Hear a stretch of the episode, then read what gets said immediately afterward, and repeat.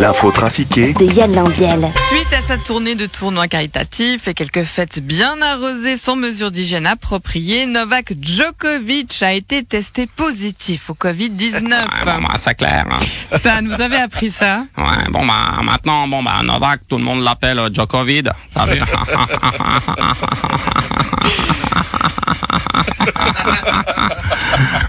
Elle est bonne, hein. Non, mais je l'ai reçue par WhatsApp, elle est pas de moi. Donald Trump, lors de votre premier meeting tout vide. hein, Covid. vous- Non, non, non, non, tout vide, tout vide. Vous avez déclaré qu'il fallait faire moins de dépistage pour avoir moins de cas de Covid. C'est un gag Pas du tout. Euh, vous comprenez, je sais, c'est, un peu technique pour une blonde. Mais si vous faites beaucoup de dépistage, alors vous allez découvrir beaucoup de cas. Si vous faites moins de dépistage, vous aurez moins de cas. C'est logique. Oui, oui, c'est logique, oui, mais ça va pas diminuer réellement les cas. Si, puisqu'il y en aura moins. Non, mais il y en aura moins parce que vous aurez fait moins de dépistage, pas parce qu'il y en a moins. Ouais, l'important, c'est qu'il y en ait moins. Sauf qu'il y en a pas moins. Si, il y en a moins, puisqu'on en dépistera moins. C'est pas parce que vous dépistez moins qu'il y en a moins. Si, il y en a moins, puisqu'on dépiste moins. Mais si vous dépistez plus, il y en aura plus. C'est pour ça que je veux qu'on dépiste moins. Non, mais c'est vraiment impossible de discuter avec vous. Je sais, c'est pour ça que je vais être élu. Philippe Lebas, l'État de Vaud lance une opération pour stimuler le tourisme. Effectivement, nonobstant le fait que la situation économique dans le secteur touristique et événementiel est dans une grande difficulté. Par voie de conséquence, nous nous sommes associés à la plateforme Fota. non, Pepsi, Pepsi. Non, Toka, Toka, voilà. Pour euh, proposer une aide à la relance économique du canton. Oui, comment ça va se passer exactement? Eh bien, euh, prenons par exemple un vigneron qui vend son carton de vin demi-bouteille 100 francs.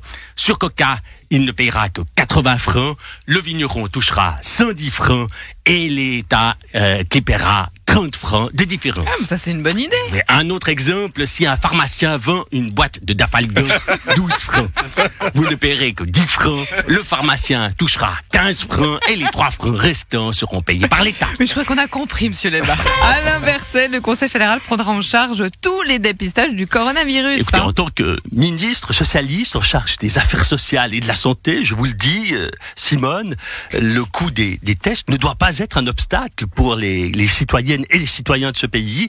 La Confédération prendra donc en charge l'intégralité des coûts de ces tests. Oui, mais pourquoi les assurances ne participent pas à ce financement? Écoutez, c'est très simple. Je vais vous répondre de façon pragmatique, sans tourner autour du pot et en allant droit au but, parce qu'ils n'ont pas voulu.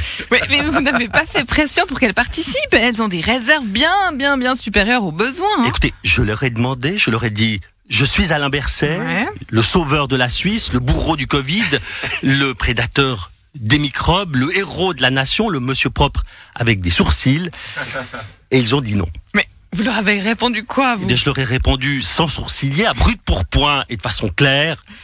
Bon, bah d'accord. mais, mais pourquoi? Eh bien, j'ai une explication rationnelle, mûrement réfléchie et, et sans équivoque. Je pense que les assureurs n'en ont rien à faire de ce que je leur dis et que je n'ai aucune autorité sur eux. Ah, bah, Ça fait plaisir de vous retrouver à l'inverse. EasyJet a dû présenter ses excuses pour avoir décrit la Calabre comme une terre mafieuse.